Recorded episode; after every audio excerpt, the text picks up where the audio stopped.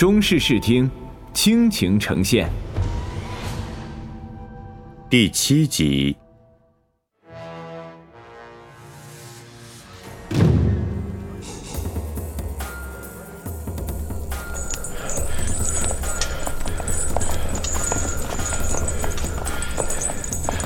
隔天晌午，神母殿中数十个奴隶环绕而立，垂眉低首。这些人都是年轻力壮，身无疾病，可从中择优挑选。萧谷起身离座，上下打量了这些奴隶几圈，指了指几个相貌英俊的年轻人。被指定的几个人一一出列，高勋挥手示意，命其余之人退出殿内。几个奴隶面面相觑，忐忑不安。萧谷一脸淫荡，摸着一个奴隶的下巴：“ 个个清新英俊，皮光肉嫩的，很好，很好。去，你先去沐浴。”再来见我。侯下军州奴隶众多，不少人都是行伍出身，个个身强体壮。我会安排他们服侍好神母。高大人，我是帮你的忙，可不是为了玩弄几个男人。你我合作，共谋大业，你可别忘了。对我的承诺，神母尽可放心。只要推翻了暴君，他日拥戴新皇登基，我必奏本新皇，册封花哥为王，让你们母子在京城安享荣华富贵。有劳高大人，有高大人的作保，我放心。好，那我就。不打扰神母的雅兴了，告辞。高大人慢走。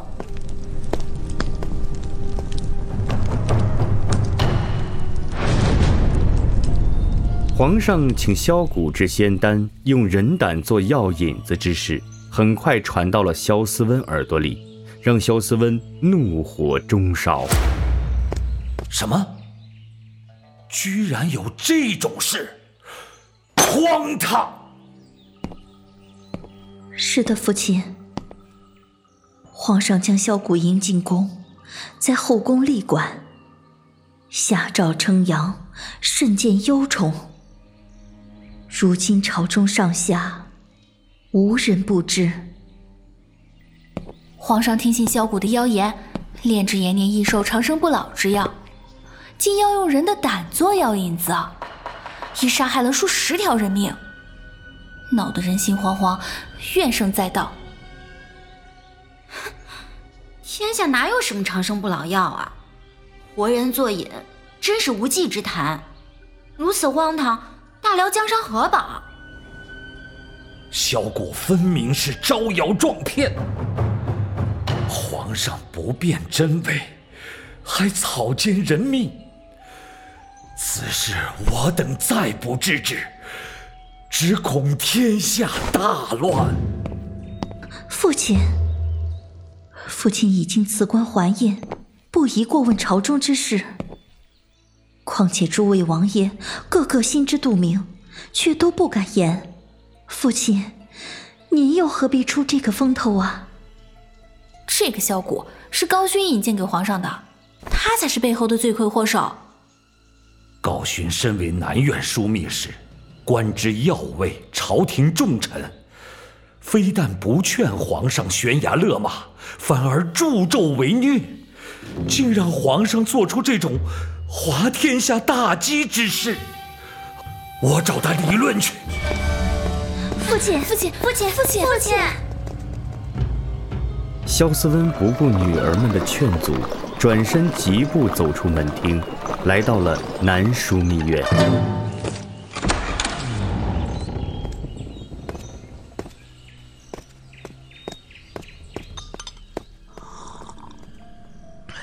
哎呀，萧大人，萧大人贵为驸马，又是北院枢密使，今日大驾光临，令高府蓬荜生辉呀！啊，高大人，别来无恙啊！你我同朝为官数十载，本官今日不请自来，是为何因？想必高大人早已了然于胸了吧？萧大人突然造访，我没猜错的话，定是为皇上炼制仙药一事。正是。高大人，你我都明白，天下哪有什么长生不老之药？那个萧谷，分明是妖言惑众，招摇撞骗。想必高大人洞若观火。心如明镜，可为何还要将萧谷引荐给皇上，让皇上杀人治丹？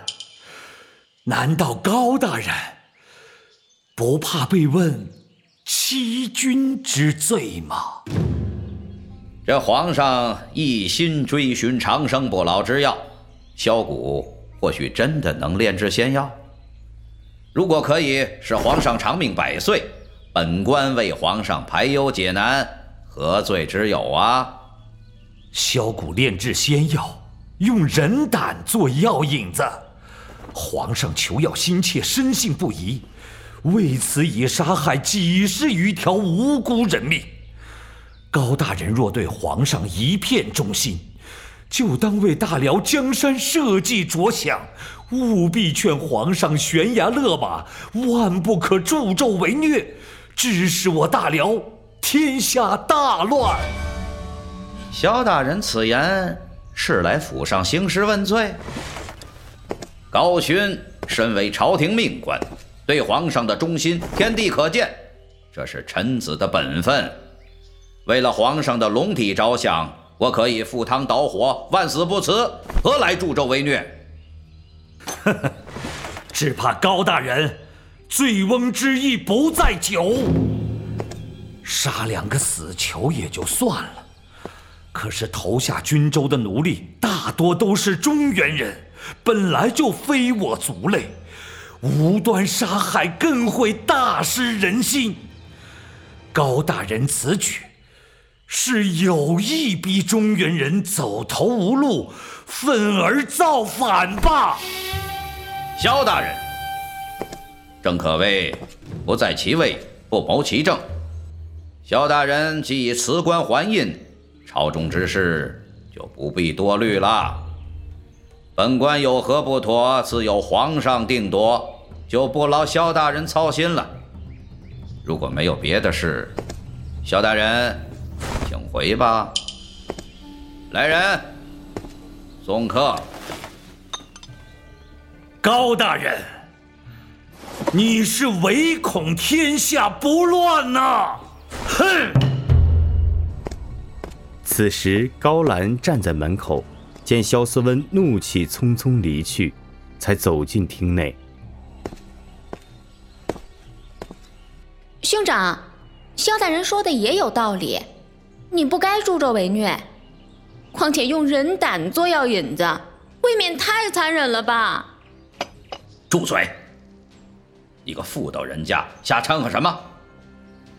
我高某就是要逼汉军造反，使天下大乱，这样才好浑水摸鱼。到时候我们可以坐收渔人之利，成就大业。啊！哈哈哈哈哈哈！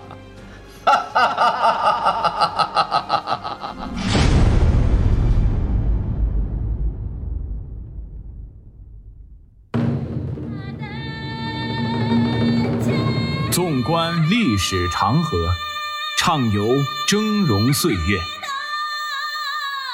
听。一代传奇女子的戎马生涯，品。一段爱恨交织的情仇恩怨。欢迎关注订阅。